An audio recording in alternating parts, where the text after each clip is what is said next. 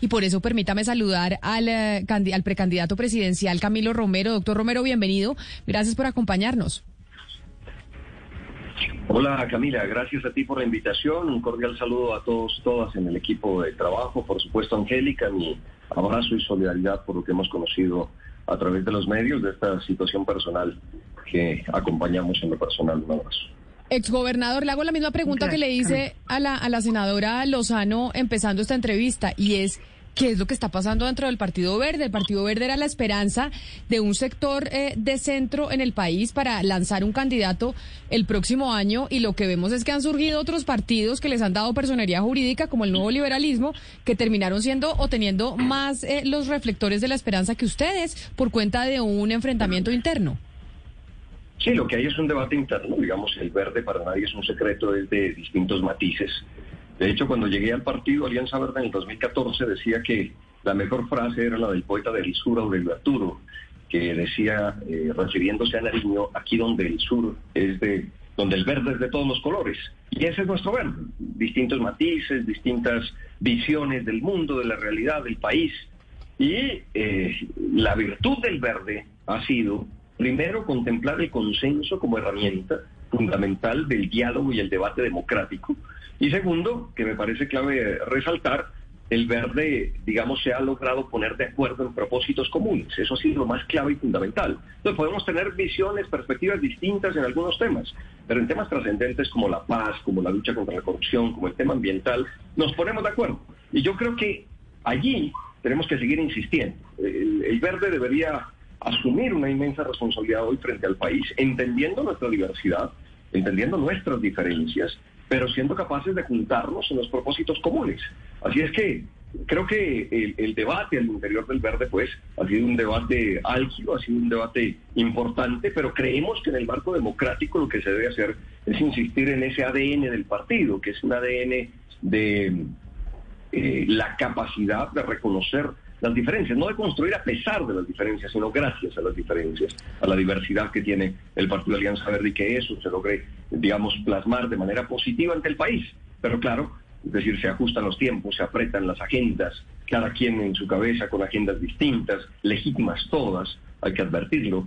Pero nosotros creemos, digamos, en la capacidad y el Verde está pensando en reuniones y demás para que ojalá nos pongamos de acuerdo y que la propuesta de la senadora Angélica Lozano de decisión no pase de ser, digamos, eh, un, momento del partido y no la realidad de un partido. Senadora. que eso ocurra. Senadora Lozano, hablemos de esa propuesta, de la decisión. Esta decisión y esta propuesta se da porque no están de acuerdo con el tema de las candidaturas presidenciales, de quién va a ser el candidato del Partido Verde y cómo se va a elegir. Uno, porque hay quienes quieren que sea Alejandro Gaviria a pesar de que no está dentro del Verde. Y otros porque quieren abrirle la puerta al petrismo y que se vayan a la, al pacto histórico. ¿Por qué no ponerse de acuerdo en qué hacer? ¿Tan difícil es ponerse de acuerdo dentro de ustedes? ¿O entre ustedes, perdón? No, Camila, no, no es tan difícil y no comparto la introducción que hace. Eh, nosotros tenemos seis precandidatos, cinco hombres y una mujer, y por supuesto que lo lógico es que escojamos un candidato. Nunca. El Partido Verde, mire, en el 2014, cuando se jugaba la continuidad... Pero, pero senadora Lozano, ahí la interrumpo y le digo, ¿cuántos de esos seis precandidatos de verdad quieren llegar hasta el final? ¿Por qué se lo digo? Porque aquí estuvimos con Catherine Miranda y ella fue la que dijo, dijo, ahí no hay, ahí no hay, ahí hay solo dos que de verdad quieren llegar al final de la contienda y los otros es simplemente para sacar la cabeza, como, fal, como pasa en todos los partidos políticos, que tenemos cientos de candidatos porque después quieren ser ministros o quieren liderar las listas al Congreso o quieren empezar a figurar. Entonces, de esos seis, ¿quiénes son los que sí quieren de verdad ser presidentes? Pues yo creo que todos están en un proceso legítimo político, pero sin lugar a dudas los dos exgobernadores de Boyacá y de Nariño son quienes tienen, digamos, un plan más evidente, y visible y claro y, un trabajo político, los demás también, por supuesto, pero sin duda los dos eh, exgobernadores. Por ejemplo, yo apoyo a Carlos Amaya con total respeto por las diferencias eh, con Camilo, yo me encuentro y me identifico con Carlos Amaya dentro de estos seis precandidatos, eh, porque él tiene la convicción absoluta de honrar la ola verde y el Partido Verde, el ADN verde de diversidad, está parado también desde el centro, desde el centro de la política, centro izquierda, pero está parada desde la centro izquierda. Y Amaya es un hombre que se siente cómodo, compatible y honra fielmente la decisión del partido de participar en la coalición de la esperanza.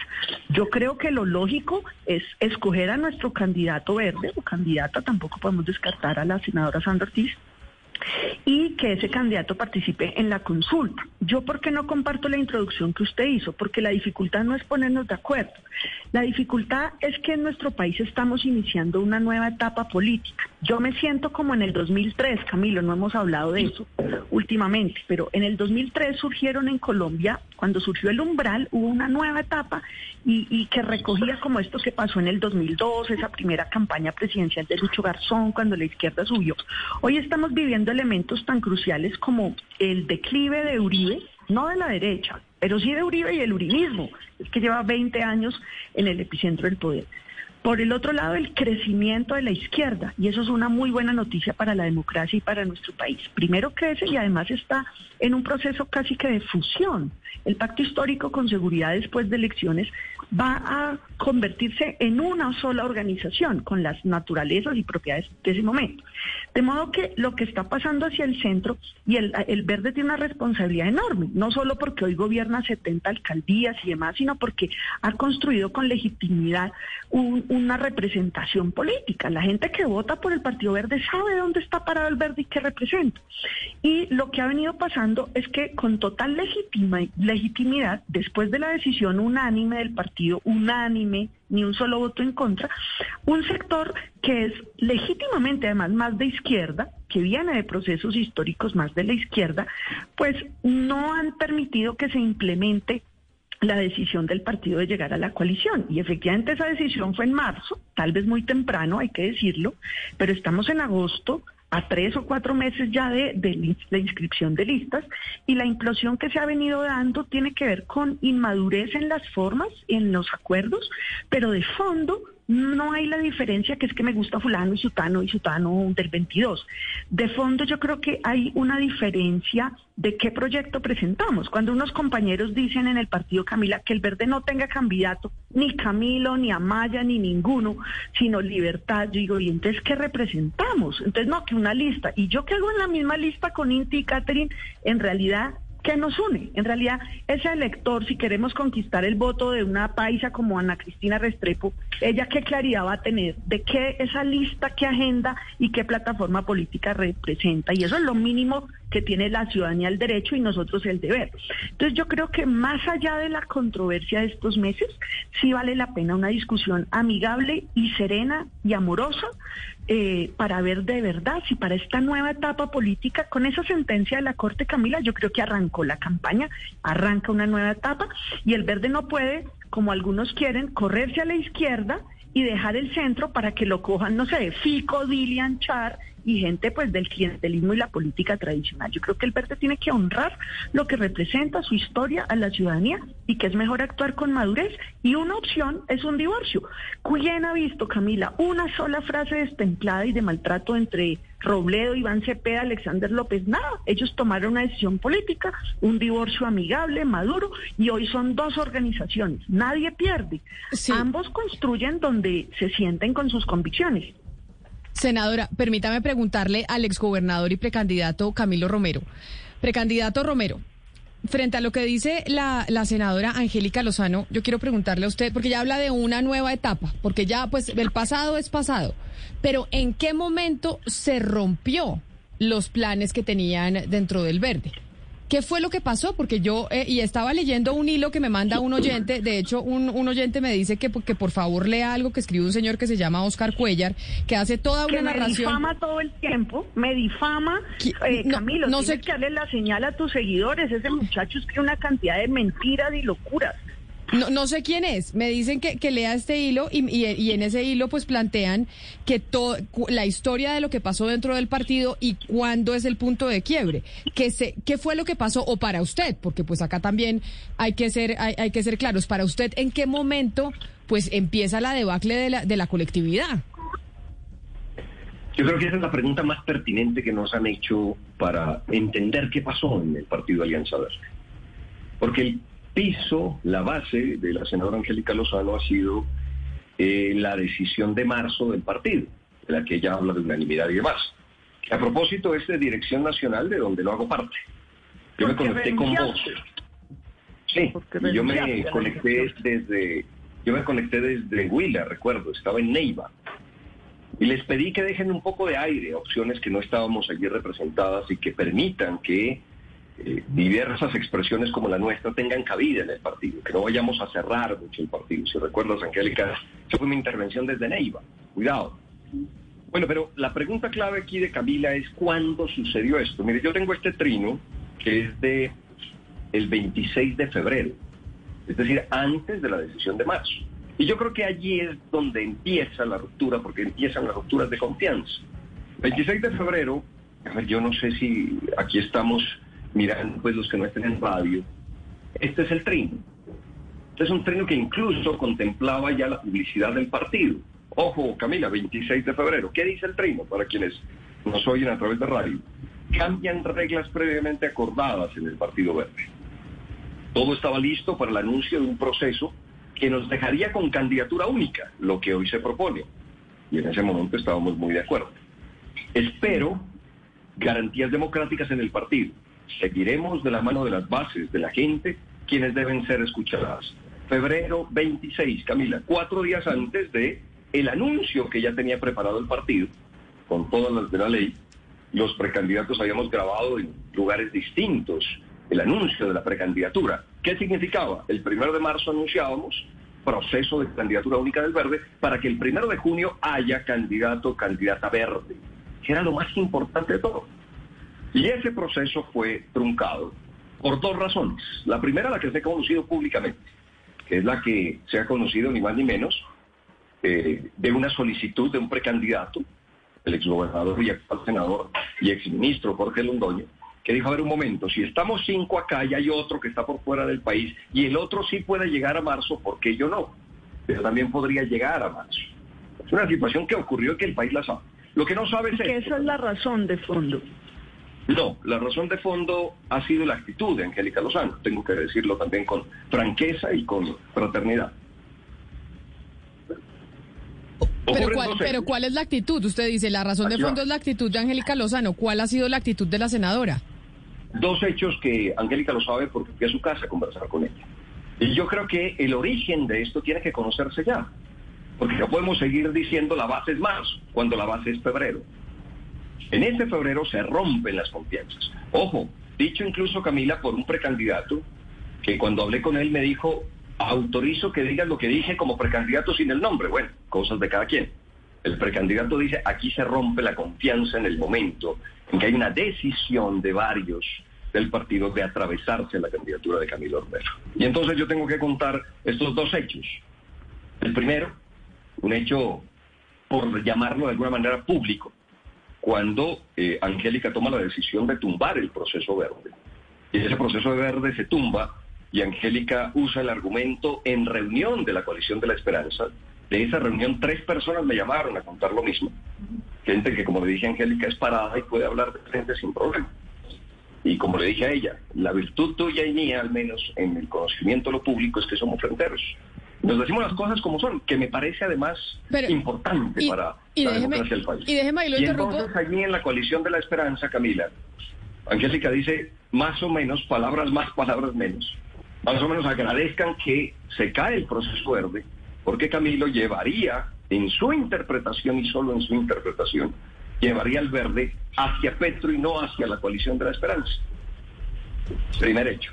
Y segundo hecho, algo muy fortuito, tengo que decirlo, porque me entero de manera fortuita, nada premeditado ni planeado, de un chat que, siendo muy cerrado de la copresidencia del partido, terminó enterándome de lo que escribe allí Angélica Lozano. Y Angélica Lozano en últimas dice, chévere Camilo, muy pilo y demás, pero no nos metamos en ese tema eh, de, Camilo y demás, yo no voy a ser parte de eso, no pretendo avanzar con eso. Es más, si ustedes deciden avanzar con eso, bueno, es un tema de ustedes y yo tomaré un camino distinto, incluso llegando a apretar tanto de decir, busquen otra persona para el tema de la coalición de la esperanza. Entonces, esos son dos hechos que no se han conocido públicamente hasta hoy. Pero, y que lo digo delante de Angélica porque finalmente también lo hablamos en su casa, yo fui a visitarla, a decirle que no me parecía esa actitud antidemocrática, un poco inquisidora, y yo creo que allí está el talante democrático pero del que, Pero permítame, permítame, permítame, exgobernador, porque, porque usted dice, usted, usted dice algo muy grave, y déjeme, y, me parece importante que la senadora Lozano pueda decir si esto es verdad o no. Senadora Lozano, ¿es verdad esto que está contando el, el exgobernador Camilo Romero? No, vamos a explicar bien cuál es el tema. Hay seis precandidatos verdes y están desde el año pasado. Son seis precandidatos verdes. ¿Me escuchan? Sí, la escuchamos. Vale, resulta que en febrero, no estoy en mi casa porque yo en el corcho tengo las hojas en las que tomo notas y yo misma hice las notas de ese acuerdo. Pero déjeme, déjeme, déjeme, yo le interrumpo porque yo sé que ustedes quieren dar toda la explicación, pero el tiempo en radio pues no es tan extenso como quisiésemos.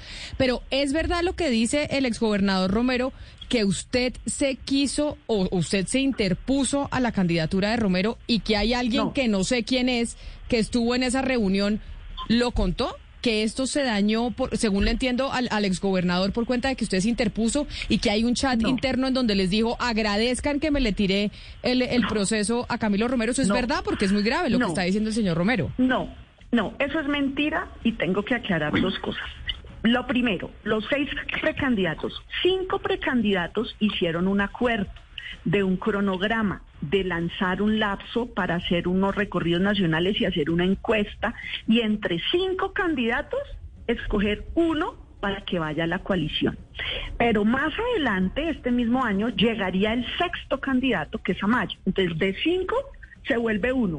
Y más adelante llega Amaya y de ahí salen los dos candidatos que llegarían a marzo en la consulta de la esperanza. Yo estuve ahí, yo presencié ese acuerdo, yo lo escribí, lo tomaron los candidatos. A mí me atribuyen más poder del que tengo, Camila, quisiera ser la de todo lo que me, achacan. Esa decisión es de los candidatos. ¿Qué pasó?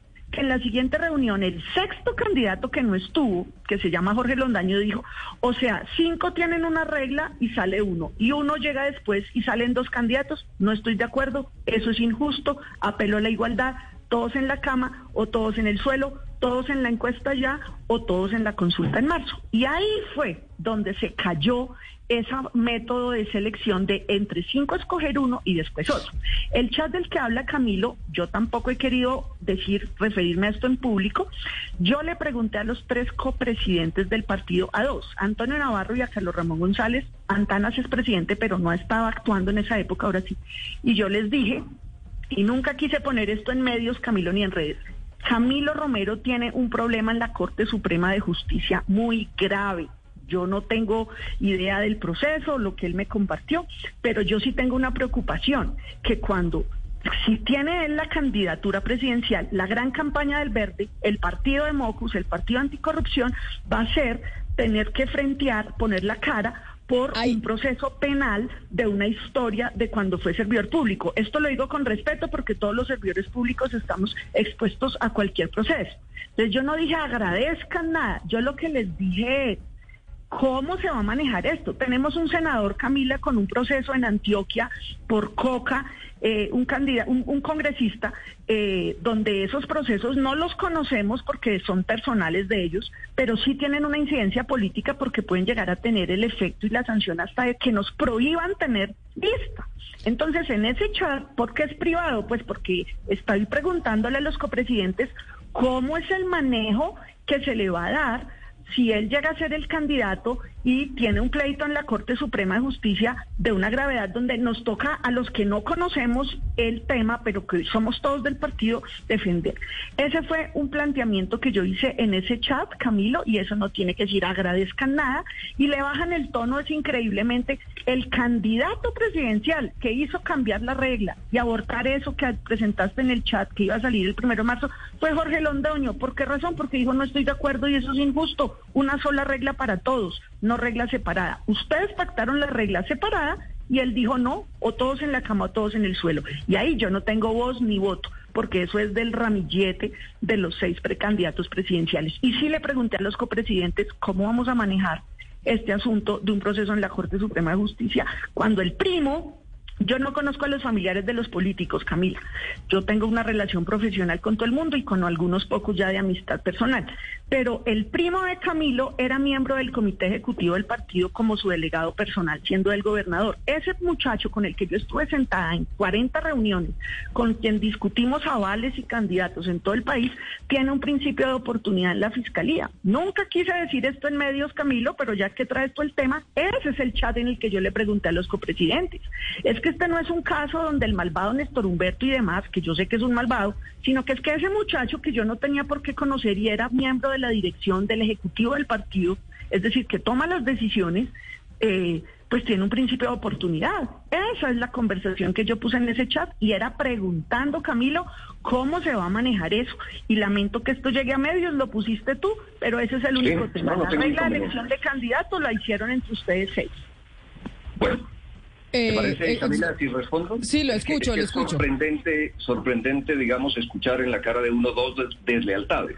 La primera, por supuesto, es el tema de, decir que es mentira lo que ocurrió. Gente de la coalición de la esperanza, tres personas me llamaron con el mismo comentario que hizo Angélica en una reunión casi pública. ¿Y cuál es? Y segundo, pero yo escuché con total tranquilidad a Angélica y le pido ahora que ella me escuche y, te pido moderación en eso, Camila, para aclarar las cosas.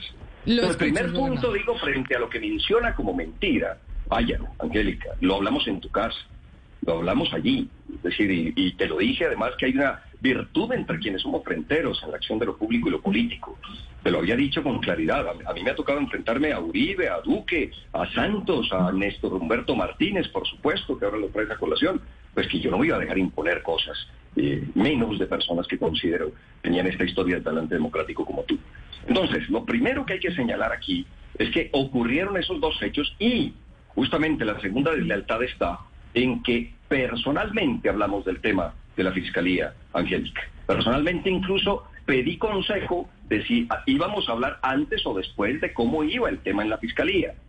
Al punto que el acuerdo era, ni más faltaba, que ahora me vaya a condenar el partido, dirigentes como ustedes del partido, antes que la Corte Suprema de Justicia. Es decir, eso no tiene consideración alguna. Para que ahora, tú lo has dicho, el mensaje de fondo era el tema jurídico. Qué bueno que llegamos a ese punto aquí, porque en ese tema, digo, ahí está la deslealtad para que no nos sorprendamos, porque aquí había un tema que ese punto se manejaba, por supuesto, en los estados judiciales para defendernos y que el partido no me condenaba antes que la Corte, faltaba más.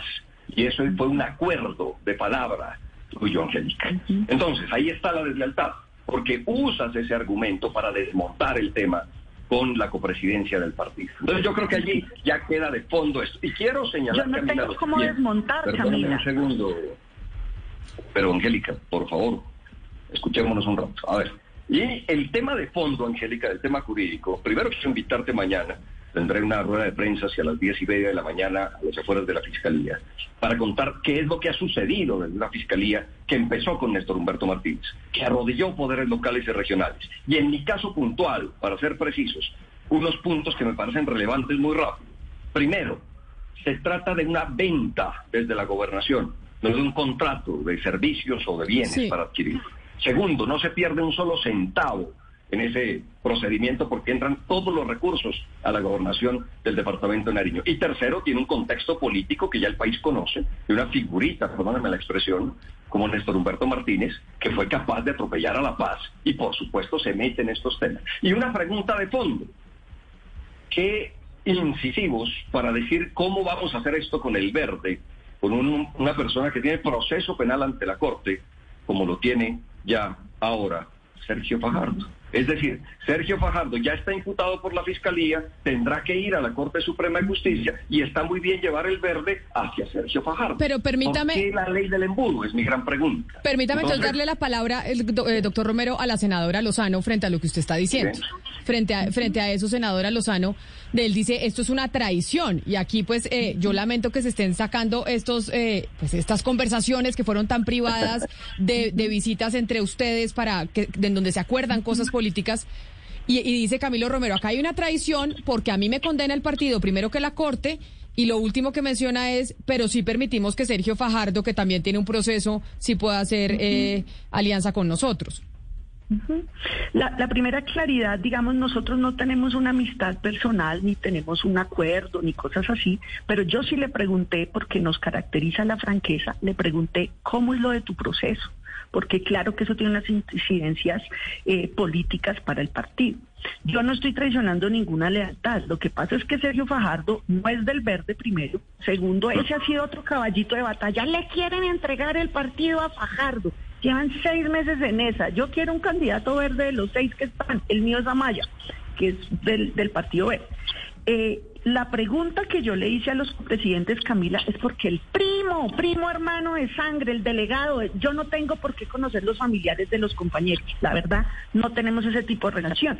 Pero ese muchacho era miembro del Ejecutivo Nacional del partido, miembro de la Dirección Nacional del partido. Estuvo sentado conmigo en mil reuniones.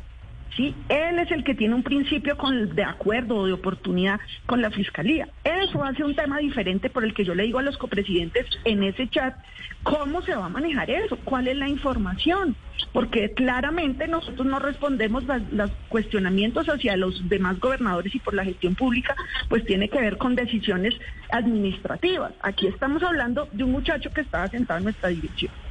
Y lo más importante, porque Camilo dice que es que yo tumbé la decisión. No, no, yo tengo tanto poder. Seis precandidatos presidenciales toman esa decisión. Camila, le cuento otra chiva. Me rogaron, no porque yo sea presidenciable, por mujer. Me dijeron, usted es mujer, usted senadora, métase, métase. Yo dije, no, nunca, nunca, ¿qué me va a meter en eso? Jamás. Yo no soy presidenciable. Luego, la, la regla, Camila, la perfilaron y la pactaron los seis precandidatos. Craso error que cinco decidieran sin Londoño presente. Y después Londoño dijo, eso no es justo, y se cayó la decisión por Londoño. Y mi pregunta, Camilo, a los copresidentes es absolutamente válida, porque el que tiene un acuerdo con la Fiscalía era miembro de la dirección y el Ejecutivo por ser delegado tuyo. Pero, senadora Angélica Lozano. responsabilidad política, sobre lo que estamos hablando, que vemos que entonces hay una división pues muy profunda en estos momentos y por eso usted plantea la decisión. No quiero dar el nombre de quien me escribe del Partido Verde, pero me piden que le pregunte cómo sería la decisión, porque la propuesta no la tienen tan clara dentro de la colectividad. ¿Cómo se iría usted y con quién se iría del partido? Porque quien plantea la decisión es quien se va porque si no lo otro sería una expulsión camuflada. ¿Cómo es la idea, cómo es la, el plan de la decisión? ¿Quiénes son los que se quieren ir? Lo primero, destacar que si llegamos a una decisión no es por una cosa menor de un nombre de aquí o del año entrante.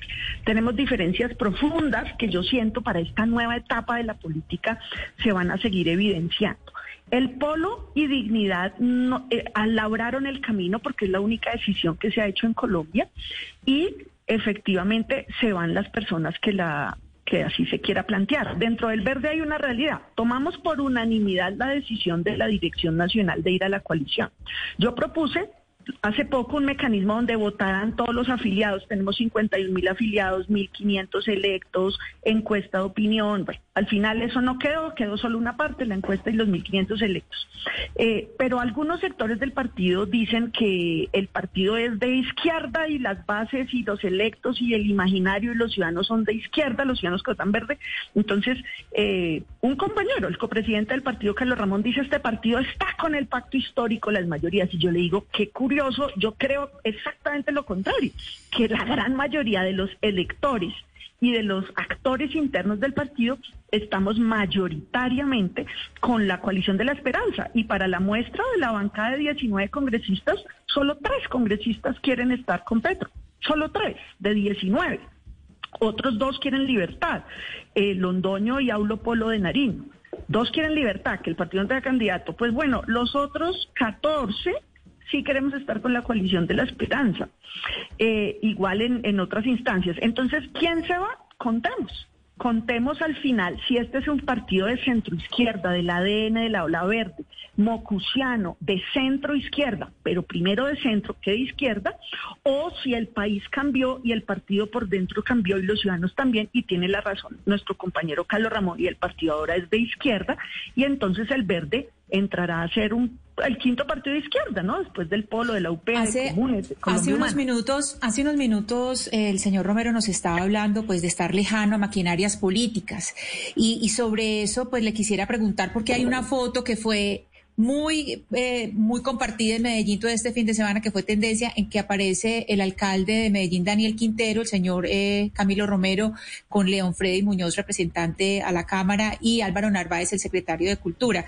Pues el primer cuestionamiento era, pues, que si hay participación en, en política, ese es el primer cuestionamiento que se hace, pero uno también, uno también se pregunta cuando usted dice, señor Romero, que es lejano a marginarias políticas, si usted eh, está por enterado pues eh, todas las alianzas que tiene Daniel Quintero, porque es que Daniel Quintero está con todos los políticos tradicionales. Él subió al poder como independiente, pero él está con Luis Pérez Gutiérrez, que es la política tradicional de aquí de Antioquia, los Juárez, los Suárez Mira de, de Bello. Entonces, eh, cuál es esa lejanía con las con las eh, maquinarias políticas y, sentado pues en esa foto con una persona pues que evidentemente en Antioquia lo que representa es pues la política tradicional estar eh, ligado con la política tradicional.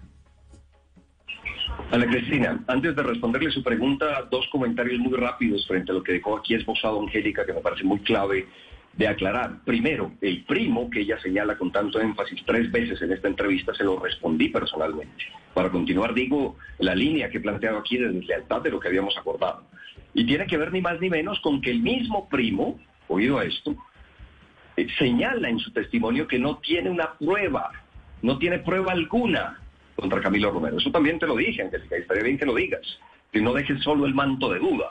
Te lo había expresado y te lo había dicho de manera clara. Así es que estamos ante una fiscalía que da principios de oportunidad a quien dice no tener una sola prueba en contra de Camilo. Y sabemos cómo funciona esto, ¿no? Que quienes ya han hecho y han aceptado cometer irregularidades son apretados porque vamos a hacer esa denuncia, les digo, mañana, 10 y 30 de la mañana, justo frente a la Fiscalía, de cómo se ha comportado la Fiscalía General de la Nación en nuestro caso y que sé ha sido el modus operandi en varios casos. Y esto además eh, podría decirlo, además de lo del primo, para dejarlo claro, cómo esa actuación de la Fiscalía ha sido una actitud criminal frente a este proceso de contra. Así es que eso quería dejarlo claro. Lo otro, Ana Cristina, bueno, tendríamos un debate sobre lo que significa o no el alcalde de Medellín. Yo tengo que responderle como sucedió desde lo personal, es decir, yo conozco a Daniel Quintero ya hace varios años, yo fundé un movimiento que se llamaba en este país el Movimiento Tienen Huevo, es decir, un movimiento irreverente, y Daniel Quintero fundó un movimiento que se llamó el Movimiento del Tomate, también irreverente. Y ese, cuando él lanza el tomate, empezamos a conversar y a tejer un lazo de amistad, que es lo que existe hoy con el alcalde de Medellín, Daniel Quintero. Y en ese ámbito personal, es que estoy en Medellín porque el día anterior a, esa foto que tú señalas, hubo un evento muy bonito en el que me acompañó, por supuesto, León Freddy, varios líderes, lideresas, pero sobre todo la ciudadanía de Medellín que está pidiendo un cambio, eh, no solo para Antioquia, sino también para el país. Ese es el contexto y, todos conocemos pues de lo que viene este fin de semana de suceder en Antioquia y sobre todo en Medellín de la Feria de las Flores, que es un evento público, que es un evento eh, donde está la ciudadanía y a ese evento eh, concurrí y me encontré con el alcalde de Medellín, Daniel Quintero, que si bien digo es amigo, era mucho menos amigo de lo que era Claudia López, que por supuesto acá no hemos tenido la interferencia de Angélica Lozano para no lastimar la relación con Daniel Quintero. Pues así llegamos nosotros al final. Me encantaría poder seguir hablando con ustedes dos. Sé que está muy fracturada la situación dentro del Partido Verde y vamos a ver qué termina de pasar con lo que le plantea la senadora Angélica Lozano. La decisión. ¿Qué es la noticia de hoy de esa colectividad? Un partido que generó muchísima esperanza, pero que hoy están en eso. A los dos les quiero dar las gracias a la senadora Angélica Lozano por habernos acompañado hoy aquí en Mañanas Blue y al precandidato Camilo Romero por haber estado aquí con nosotros. Lamentablemente se nos acaba el tiempo y tenemos que ir a hacer una pausa, pero ya regresa toda la programación de Blue Radio. Ustedes en Caracol eh, ahora, mil gracias por haber estado conectados con nosotros también.